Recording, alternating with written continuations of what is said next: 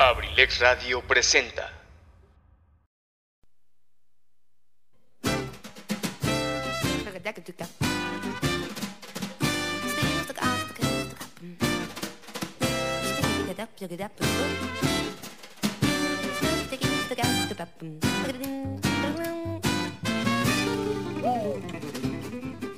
Sean todos bienvenidos a este su espacio, Cartelera Cultural Radio, el lugar para la cultura y el arte. Entrevistas, reportajes, cine, teatro, cuentos, solo aquí. ¡Iniciamos!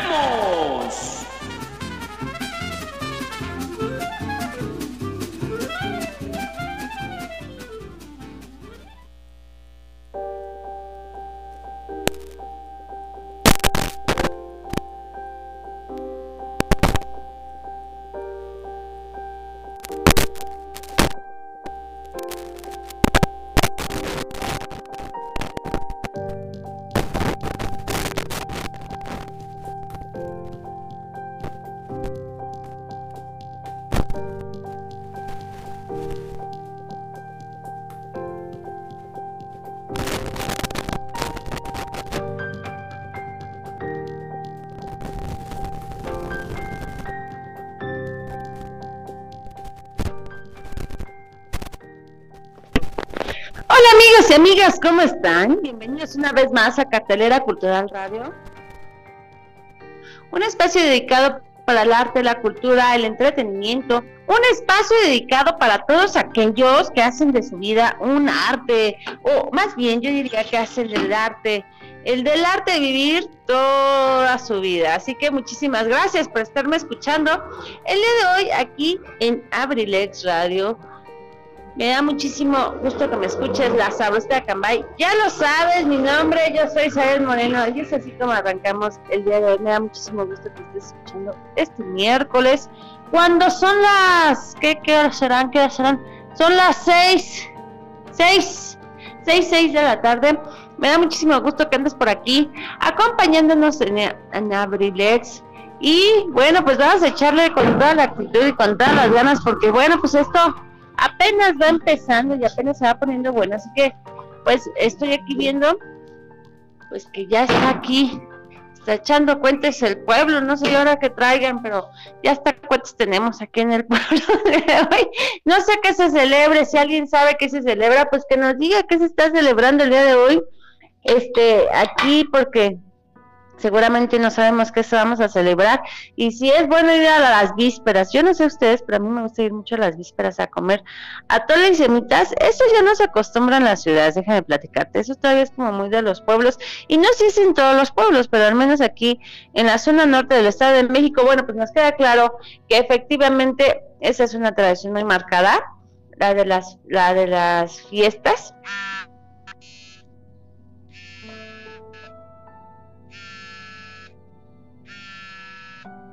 Y bueno, pues eh, el asunto es que es una tradición muy marcada esta las fiestas, las semitas y, y este y bueno, eh, seguimos en línea, ¿verdad, querido Peggy? Dime si seguimos.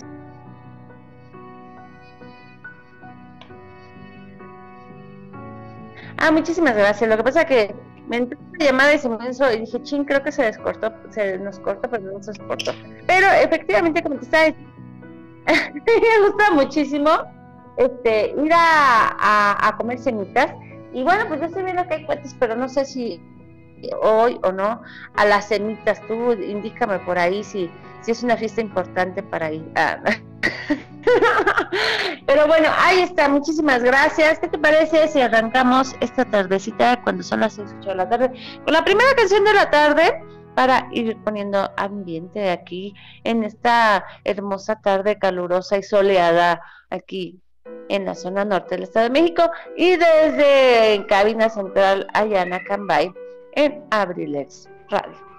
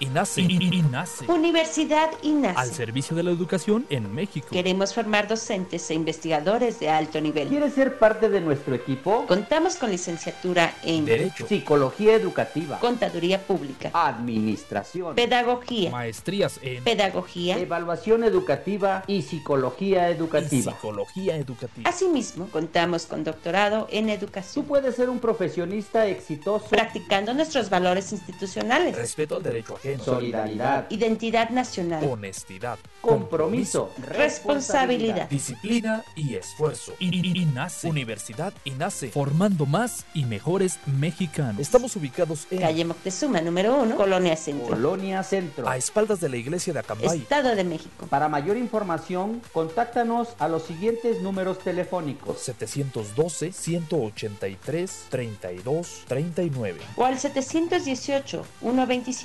718-127-1964. Universidad INACE. INACE. Forjando una sociedad exitosa. Forjando una sociedad exitosa. Inscríbete. Inscríbete. Inscríbete. Inscríbete. Inscríbete. Te estamos esperando.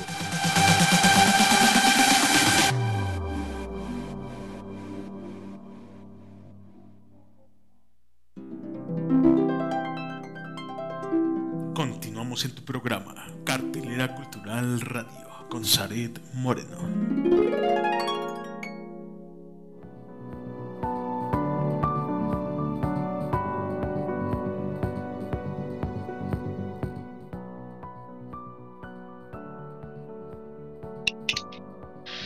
Bueno, amigos y amigas, el día de hoy les tengo un tema muy feo, muy escandaloso, muy escabroso, muy feo, pero la verdad no deja de ser cultura y arte del cine.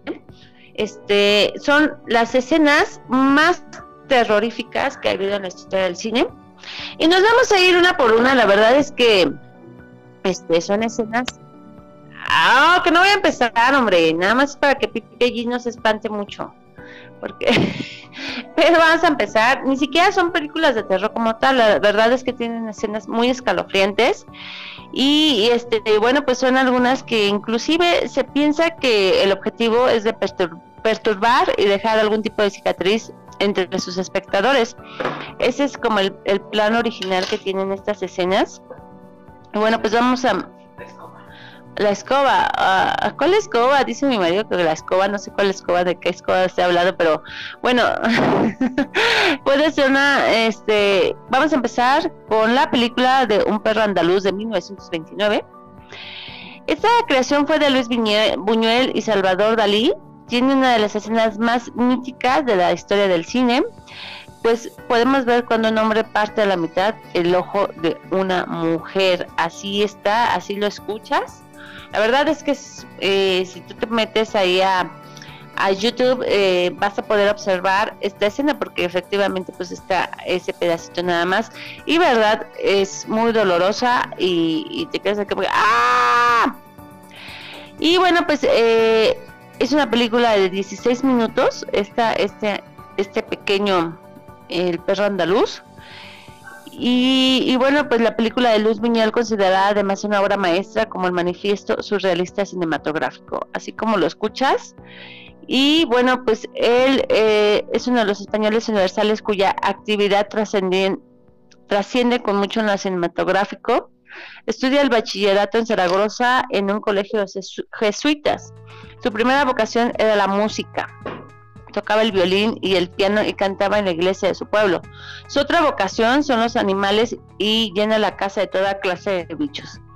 Sintiendo especial fascinación por los insectos, con 17 años se traslada a Madrid para estudiar ingeniero agrónomo. Se instala en la mítica residencia de estudiantes, ingresa a ingenieros industriales, no acaba ciencias naturales y se licencia en rama de historia de filosofía y letras. En la residencia de estudiantes conoce y se une a los miembros más destacados de lo que es la generación del 27, como sus amigos y compañeros el señor Salvador Dalí, Federico García Lorca o Ramón Gómez de la Serna. Eh, escribe poesías bajo la influencia de Lorca y atraído por el cine organiza diferentes cineclubs.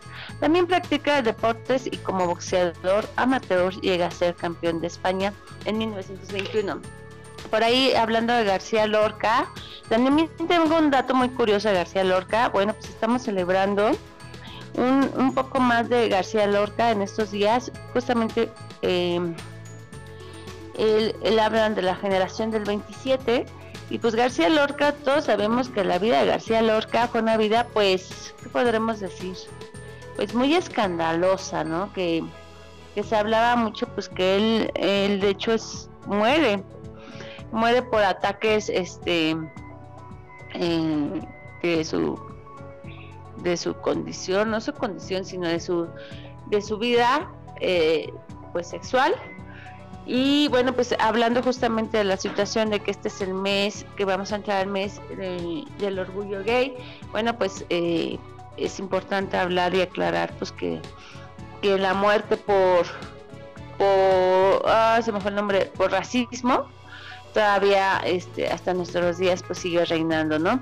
Y, este, y bueno, pues ahí está el asunto de García Lorca, eh, que él, eh, nació el 5 de junio de 1898 y muere el 18 de agosto de 1936.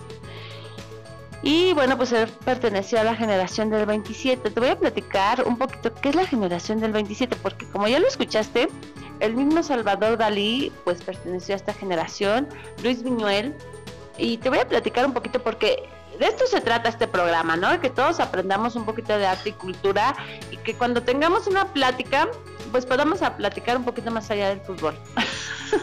y no que tenga nada en contra del fútbol, pero creo que, que para todos aquellos y aquellas que quieran conquistar a alguien, bueno, pues si te platican un poquito más allá del fútbol, pues creo que seguramente podrás tener una segunda cita. Así que hazme caso, porque créeme, créeme que eso este, te va a abrir muchas puertas y, te va a dar más citas. Que seguimos, eh, la generación del 27 se denomina a un conjunto de escritores y poetas españoles del siglo XX que se dio a conocer en el panorama cultural alrededor del 1927. Con motivo del homenaje de Luis Góngora, organizaron aquel año por José María Romero Martínez y Ateneo de Sevilla para conmemorar el tercer centenario de la muerte del autor del siglo de oro y como relevo de la generación del 98 y el novecentismo.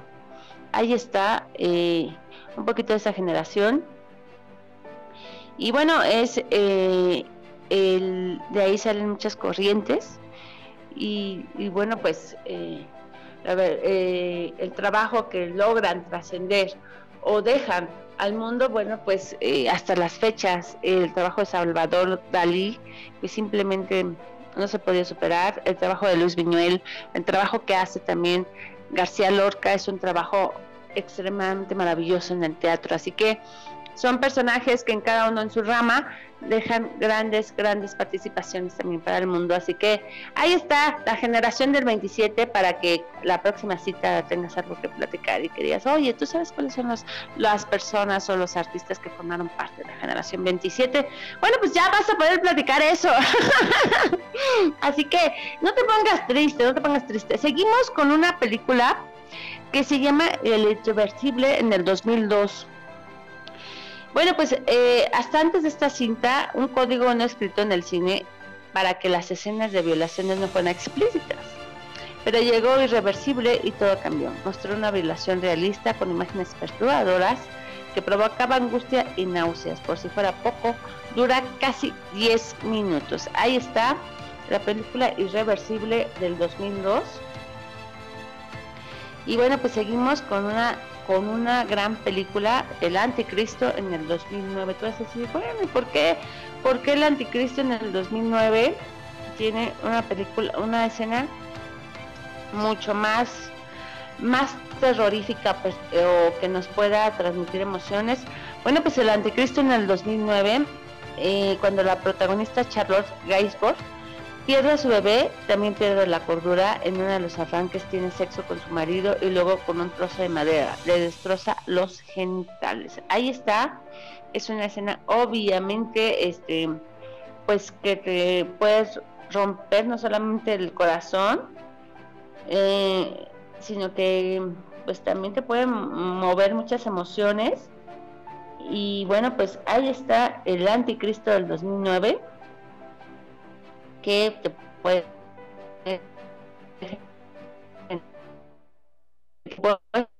generar sería como la palabra, ¿no crees? Y, bueno, pues el Anticristo en 2009 eh, tienes que verla y es mm, es la teología y escatología cristianas. El nombre, bueno, pues se refiere a la figura que cumpliría las profecías bíblicas y es eh, por el nombre del anticristo.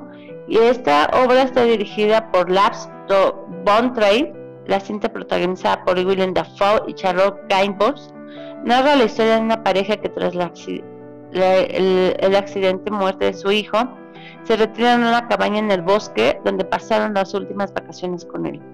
El largometraje se rodó en Alemania y Suecia. Es una coproducción entre Dinamarca y Alemania, Francia, Polonia, Suecia e Italia, aunque fundamentalmente danesa. Se estrenó el 18 de mayo de 2009 en el Festival de Cannes. Y bueno, pues ahí está. El, la película del anticristo que te puede generar como muchísima adrenalina. Y bueno, pues seguimos con una película también del 2009. Fíjate que si te das cuenta como que se rompen los paradigmas o los códigos que había en el cine a partir del, del 2000, generando, bueno, pues nuevas nuevas corrientes en el cine y generando pues muchísimas más eh, emociones y generando pues también que la gente tenga como más crudeza al estar viendo el cine. Aquí no se trata de una sola escena, en realidad es difícil ver toda la película sin sentir una ligera náuseas. La cinta es sobre un cirujano alemán que secuestra a tres personas para crear un cien pies humano, como cosiendo la boca de uno al ano del otro. Ahí está el cien pies humana. Así que, pues ya simplemente ya no te narro más de esta película, pero ya el, hecho de que te estoy platicando las escenas, pues ya simplemente ya te están generando como demasiada adrenalina y demasiadas emociones. Es así como seguimos cuando son las 6.25 de la tarde. Vámonos a unas cancioncillas más por ahí, que, querido Pipe G, apóyeme en cabina.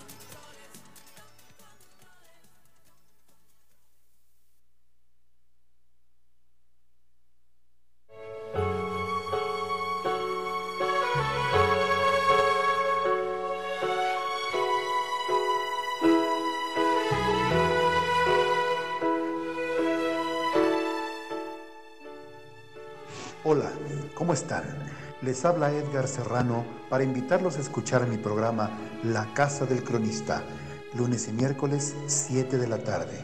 Te aseguro que la pasaremos en grande, entre historias, música, leyendas, cultura y tradiciones.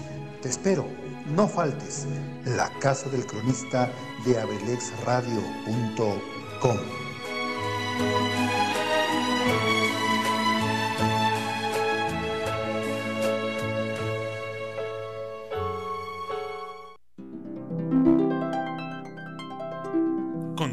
En tu programa, Cartelera Cultural Radio, Xaret Moreno.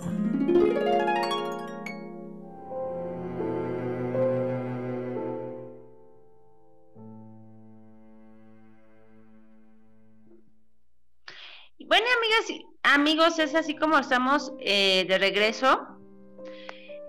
Eh, y me gustaría seguirte platicando de estas escenas tan crudas. La verdad es que, oye, ¿a poco no nada más de pensarlas te da ansiedad? Pues es la idea, es la idea de este programa, que sientas como esa ansiedad y crudeza de saber que, que pues el cine también tiene muchas cosas que ofrecer y que y realmente esa es la opción, esa es la, la forma en que el cine se comunica, ¿no? Y, y al final del día tenemos que estar muy claros de que pues esa es la idea al número uno, o la idea número uno del cine, que es comunicar a través de imágenes y sonido y actuaciones. Así que seguimos con Requiem por un sueño. Esta película fue grabada o eh, presentada ya por el 2000. Esta película está llena de temas y escenas fuertes, pero la escena final nos muestra a todos los personajes en su momento más bajo el electroshock sexo anal, vómito y la amputación de un brazo. Ahí está Requiem por un sueño. Y bueno, pues Requiem por un sueño, eh, esta es una película estadounidense del año 2000 basada en la novela homónima de Hubert Shelby, eh, quien fue dirigida por Darren Aronofsky, protagonizada por Ellen Burstyn, Jared Leto, Jennifer Connelly y Marlon Wayans. Ellen Burstyn fue candidata al Oscar por la categoría de la mejor actriz por esta película de eh, Requiem por un sueño. Así que ahí está, por si no quieres, eh, no tienes nada que hacer esta tarde y que dices, bueno, quiero ver algo diferente, puedes ver esta escena. Si es que no te da mucho pavor la última escena, pues ahí está. Seguimos con la película, esta película yo no sabía que estaba considerada dentro de la de las escenas más fuertes que ha tenido el cine en la historia. Bueno, pues está la del cine, el cisne negro del 2010. El director de esta cinta es todo un provocador, nos lleva de la mano de Natalie Portman, hace un terrible drama sobre el ballet, el esfuerzo y el fracaso. La escena que nos, que nos que no podemos olvidar es en la que el protagonista decide quitarse la cutícula de una uña pero acaba llevándose un gran pedazo de piel o cuando le empiezan a salir las alas de cisne y sus piernas cambian de forma. Y la verdad es que esa escena a mí sí exactamente cuando se le empieza a hacer así la piel literal de gallina, como se podrá decir vulgarmente, esa escena a mí de verdad me da muchísimo asco. y mira, o sea, en realidad es lo que te digo, es lo que están buscando los directores, generar esas emociones en ti, generar el que estés viendo y que digas, Dios mío, ya no puedo más, pero me quiero, quiero ver en qué termina. Exactamente es lo que están buscando los directores cuando están haciendo sus películas, al igual que cuando quieren generar amor y, odio, y bueno, pues afortunadamente hay directores de cine y, en esta época y en esta vida, bendito Dios, existe el cine, bendito Dios, existe el arte y para podernos comunicar y, y olvidarnos muchas cosas que están sucediendo. Bueno, pues Black Snow es conocida el cine negro aquí en Hispanoamérica y es una película de estadounidense de suspenso psicológico dirigida por Darren Aronofsky. Está protagonizada por Natalie Portman, Vincent Cassell, Vila Kunis, Bárbara Hershey y Winona Ryder. Portman ganó el Oscar al Globo de Oro y el premio de la Asociación de Críticos y Guionistas Estadounidenses por la actuación en este filme. Además, el filme obtuvo nominaciones a los BAFTA, a los Globos de Oro y a los premios Oscar en la categoría de la mejor película. Así que seguimos con esta gran lista. Seguimos con una película que, bueno, pues si a ti te da miedo ir al dentista, bueno, pues no vayas a ver esta película. no vayas, porque te vas a quedar traumado más de lo que ya estabas pensando en el dolor que te pueda provocar el dentista. Así que a esta película no vayas, que es el Marathon Man eh, de 1976. A la mayoría del, a la mayoría le da miedo ir al dentista. Y en esta cinta, Dustin Hoffman es torturado por un dentista interpretado por Lawrence Oliver. Evidentemente, todo es sin anestesia, así que Marathon Man o el Maratón de la Muerte, que se llamó aquí en, Hispanoamérica, es una película de 1976 dirigida por John Schleicher, protagonizada por Dustin Hoffman, Laurence Oliver, Royce Neisser, Martin Keller, William de, de Baden. El argumento está basado en la novela homónima de William Goldman, en 1977, esta película resultó acreedora del Globo de Oro al mejor actor secundario debido a la actuación de Lawrence Oliver. Fue también ganadora de dos premios David Dinotello en la categoría de mejor actor extranjero y mejor película extranjera. Asimismo, obtuvo una, cantidad, una candidatura a los premios Oscars en la categoría de mejor actor de reparto con la actuación de Lawrence Oliver y ocho nominaciones más. Y bueno pues desafortunadamente pues ninguna ganó. Así que ahí está una película de 1977 por si la quieres ver y, y pues la quieres este tomar en cuenta. Dejo ahí en, en la lista de opciones que puedes tener y y bueno, pues estaba platicando un poquito ahí de García Lorca y que estábamos celebrando hace poquito su, su vida, su, su fecha de nacimiento de García Lorca. Y bueno, pues te voy a platicar también un poquito de la vida de García Lorca porque resulta ser que pues eh, en esta ocasión García Lorca no te lo quiero platicar como, como artista. Me gustaría muchísimo platicarte la vida de García Lorca, pero mmm, ¿cómo decírtelo? Desde un punto más artístico, ¿no?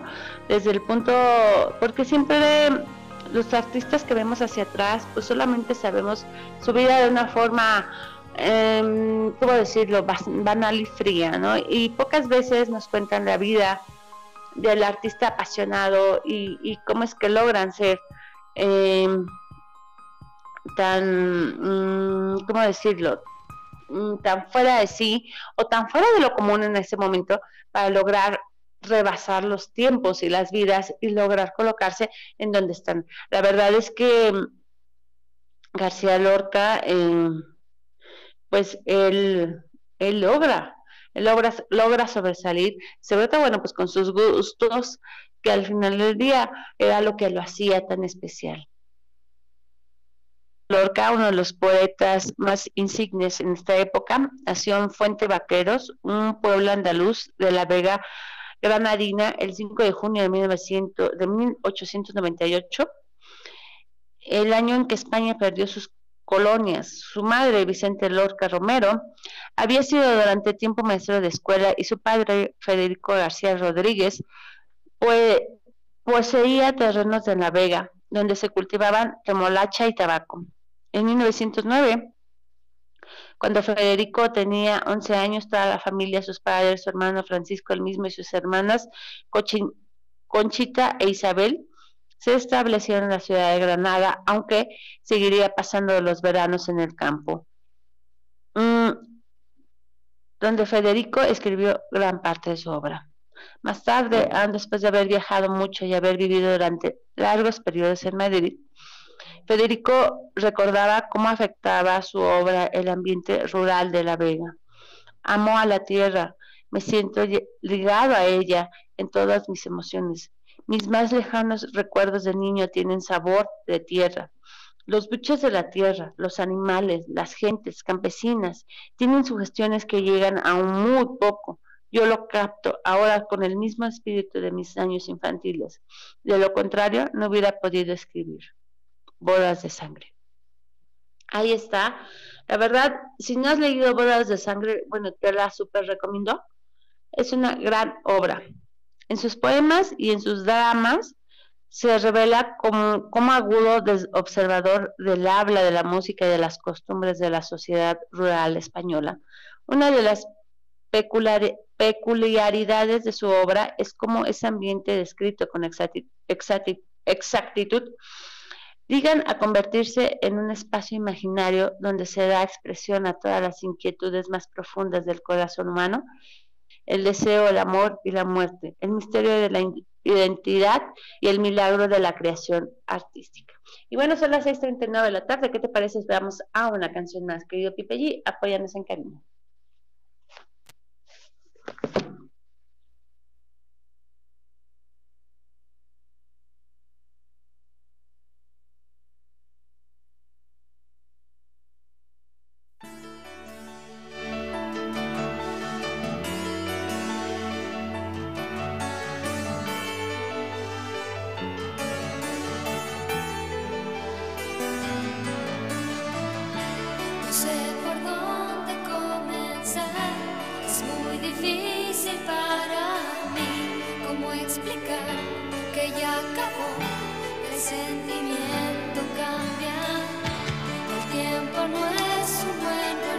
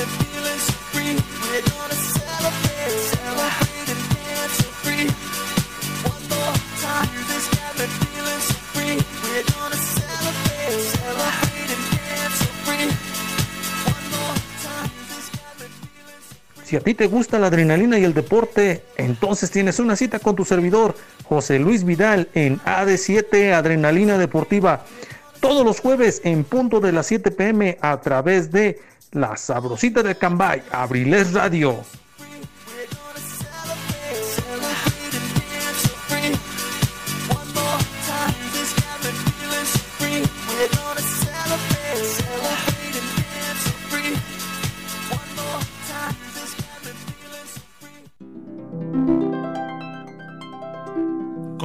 Esperamos en tu programa Cartelera Cultural Radio con Zaret Moreno.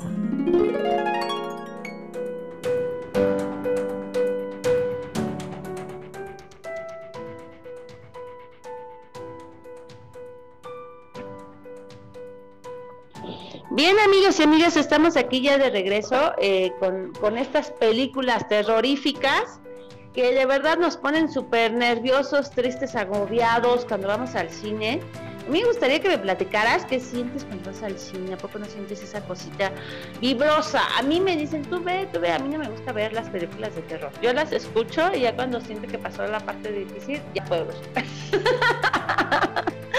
yo soy, yo soy más, eh, de verdad, ver las películas de terror donde pasa la escena así donde salen, así que de repente sabes, lo van a espantar, lo van a espantar, que va a salir, que va a salir. Ay no, esa parte es la parte que más me angustia, la parte que más me duele, la parte que más que más me pueda así doler la cabeza y decir, Dios mío, por favor, por favor, que pase, que pase, que pase y que pase. Así que seguimos con estas películas de terror que, que seguramente, o no películas de terror precisamente, sino las escenas más crudas que hay en el cine.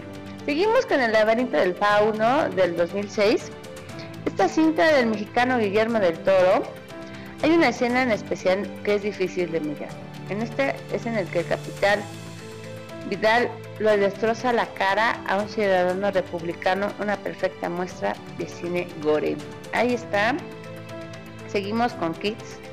Yo no sé si tú has visto esta película de Kids de 1995. La verdad es una película muy cruda una película que en su momento, para allá en los años del 95, 1995, generó, generó entre el público gran repulsión, gran asco, gran, ¿cómo decírtelo? Mm, se empieza a volcar o empieza a ser una nueva corriente, eh, la que se empieza a ver en los cines, y obviamente pues una corriente ser aceptada en aquellos momentos. Y bueno, esta es una película de Larry Black, no apta para el público sensible pero entre todo hay una escena que particularmente difícil mirar, la, la violación final recurre al Jenny, que está queda dormida tras tomársela una pastilla. Un tipo llamado Casper, borracho y que no razona, le encuentra y abusa de ella al otro día.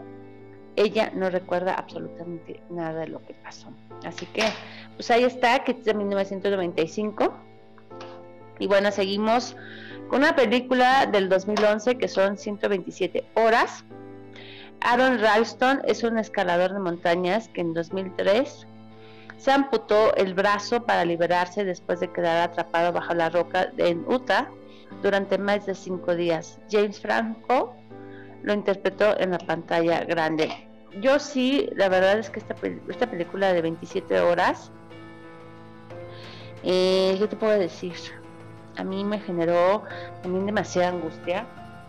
Eh, te voy a platicar una historia, te voy a platicar una historia ahorita que estamos hablando de la amputación de, esta persona, porque sabemos que esta película pues está basada en hechos reales, que efectivamente este joven pues sí existe, sí pasó cinco, cinco días y que la única forma que podía salir del lugar sin morir pues era cortándose el brazo. Así que pues... Ah, yo, te pongo a pensar, tú ponte, ponte a pensar si efectivamente tendrías el valor para hacerlo, ¿no? O cuánto es tu dolor para decir, prefiero quitarme esta parte a sentir este dolor. Yo creo que a veces cuando lo pensamos, no es que no tendría el valor, pero ya estando dentro de la situación, seguramente pues podríamos entender que, la, que las cosas pues son muy, son muy reveladoras, ¿no? Y, que esta situación pues son muy, muy dolorosas. Y, fíjate que eh, aquí en temas hubo un caso muy triste, muy triste, lamentable. Son esas cosas que se tienen que contar porque porque pues decimos, bueno, pues, eh, ¿por qué habemos seres humanos o existen seres humanos que pueden hacer tanta maldad? no solamente entre humanos, sino también a cualquier ser vivo por ahí cuentan que una chica que tiene mucho amor por los animales y los perros de las calles, ella tenía un perrito fuera del lugar donde trabajaba, que siempre lo le daba de comer, lo atendía. Si bien no se lo llevaba, pues finalmente el perrito pues siempre estaba atento de ella. Y resulta ser que el perrito de repente ya no, ya no estaba, ¿no? Ya no la veía y pues ella se quedaba preocupada. Entonces lo fue a buscar a, a donde pensaba que estaba. Resulta que cuando lo encuentra la perrita, pues como que le habían cercenado o macheteado su patita. Y, pues dice, o sea, estaba lastimada, en ese momento estaba abierta, pero a lo que voy es, eh, pues la perrita con el dolor, con la angustia, pues no se dejaba agarrar. Entonces pasa más de un mes sin poderse dejar agarrar. Y sabes qué pasa, que, que no, te lo voy a platicar, pero de verdad, eh, yo sé que para esto es la radio, pues la perrita se empieza a comer las piernas, o sea, se empieza a comer la patita y cuando me muestran el video efectivamente cómo la perrita andaba caminando con el huesito de fuera y que se empezó a comer toda la patita de verdad, dices, Dios mío, qué tristeza, qué dolor, cómo podemos ser así como seres humanos. Pero lo que te decía, ¿no? De, caso de la película, que pues es que era tanto el dolor y las ganas de vivir también de este hombre que dice, bueno, pues puedo seguir viviendo sin una parte de mi, de mi, de mi brazo, entonces es cuando decide cortársela y sigue, y sigue viviendo, ¿no? Entonces decide, eh, a veces tenemos que tomar decisiones que, que son dolorosas. Afortunadamente, con el caso del perrito que te cuento, eh, pues la agarran y se la llevan a, estuvo 15 días aquí en Temascalcingo, eh, hospitalizada, pero pues desafortunadamente pues no se puede hacer mucho ya por la pata, bueno pues de hecho ya no tenía pata, ¿no? ya se la había comido, y este lo que hacen es amputar la patita pero pues aquí ya no se podía hacer más porque había que ponerle como una fédula y cosas así para darle pues un, poco de calidad de vida a la perra. Entonces eh, buscan un lugar en México en Xochimilco y se llevan a la perrita para allá. Afortunadamente la perrita pues le dieron calidad de vida le pusieron una fédula y pues ya es una vida ya tiene por allá un poquito más de cariño un poco más de amor. Eh, eso sucedió aquí en Temas y yo sé que historias como esas hay en todo el mundo, hay en todos los municipios, hay en todos los lugares, pero pues yo te invito a que hagamos una reflexión y que pues no permitamos seguirnos dañando como seres humanos. Eh, desafortunadamente mm, pensamos que, que los seres que nos con los que estamos rodeados, los animales, pues son solamente animales. Eso durante muchísimos años se nos educó o se nos enseñó. Son animales de carga, eh, son animales eh, a un gallo de pelea, es un gallo de pelea. Esos perros matan. Y nunca nos dijeron, es un animal, es un ser vivo, es, es un, y es un ser vivo que está conectado a ti. Yo, por ejemplo, el otro día analizaba la película de Avatar, y decía, bueno, pero... Y salía la gente diciendo, ay, no, es que está padrísimo Avatar, güey. Está padrísimo cómo se conectan todos así al universo a través de, un árbol. Y tú dices, espérame, Avatar no es, no es el mundo irreal de, del director, es el mundo que vivimos todos los días. La única diferencia es que no te das cuenta que tú estás conectado todos los días todos los días al universo. Y que lo que le haces a, cualquier animalito en la calle, pues también te lo estás haciendo a ti. O lo que le haces a, un, cualquier ser humano, también te lo estás haciendo a ti. O lo que le haces a una planta, pues también te lo estás haciendo a ti. Estamos conectados todos con hilos que a lo mejor no se ven o con venas que a lo mejor no se ven.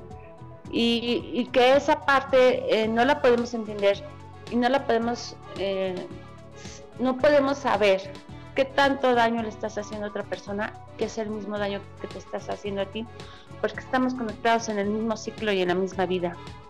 Dicen que la conexión más fuerte que tenemos cuando, cuando tú te sientas triste, cuando te sientas agobiado, cuando entres o que sepas que vas a ir a un lugar donde la gente no te va a recibir bien y la gente no te va a querer, lo más importante es que te cubras el ombligo. El ombligo porque recordemos que la primera conexión que tenemos al universo, la terminación tiene el ombligo para conectarnos al universo. Y tú vas a decir, ay, esa es la mamá, no. La verdad es que tu madre es el universo en ese momento. Eh, entonces, eh, no, de verdad, ya. Vamos a canción porque ya me voy a poner así como muy metafórica. porque hablar, hablar del embarazo y hablar del aborto y todo eso, la verdad es que no me considero una mujer mmm, pro vida ni pro aborto. Yo creo que cada quien toma sus decisiones pero definitivamente cuando hablamos del ombligo y la conexión que hay a partir del primer momento con el universo mismo a través del ombligo, estamos hablando muchísimas cosas y, hablar del aborto, bueno, pues estamos prohibiendo también el inicio de un universo más. Así que no voy a hablar más de ese tema porque yo sé que puede ofender a mucha gente, pero creo que eh, la vida se debe explicar más allá de sí o no de explicar con hechos, con acciones y con decisiones que te conllevan y sientes que estás conectado al, universo. Vamos a una canción más para poder terminar este programa el día de hoy, cuando son las... No, ya de hecho ya no vamos a una canción más, son las 6.55 de la tarde. Me voy a despedir, tú sabes que esto es Cartelera Cultural Radio, un espacio también para ti me da muchísimo gusto que me escucharas el día de hoy. Hoy que me puse así como media ya espiritual, todo eso, ya, ya les había platicado que pasando esta situación, ya de, las campañas y todo esto, porque la verdad todo el mundo estábamos volteados en esa situación política y qué bueno porque la verdad pues necesitamos eh, los cambios, los cambios son buenos para todo el mundo y, que y pues darle la oportunidad también a, a todos las personas que quieran llegar a este lugar a tomar el gobierno, pues que, tengan la forma de acceder, ¿no? Lo único que nosotros como pueblo y como ciudadanos pedimos es que todo lo que se dijo en campaña, sea cual sea el partido, sea cualquier sea el candidato o la candidata, pues pedimos que nos den mucho más de las promesas, mucho más de lo que nos decían que iban a poder hacer, es mucho más, mucho más allá. No se trata de de decir cumplí con esto, se trata de decir cumplí con esto y con mucho más. Se trata de volver a ver niños contentos en las calles, se trata de volver a tener este, nuestra felicidad, se trata de volver a poder salir a la calle sin violencia, pero sobre todo se trata, se trata de ver un México progresando todos los días. Así que muchísimas gracias, felicito a todos y a todas las candidatas que me están escuchando en este momento, que hayan logrado para ir la mayoría eso quiere decir que seguramente le van a entregar al pueblo lo mejor. Con mi nombre ya lo sabes, yo soy Saren Moreno y nos vemos el próximo lunes. No te vayas, sigue nuestro querido David. Hasta luego.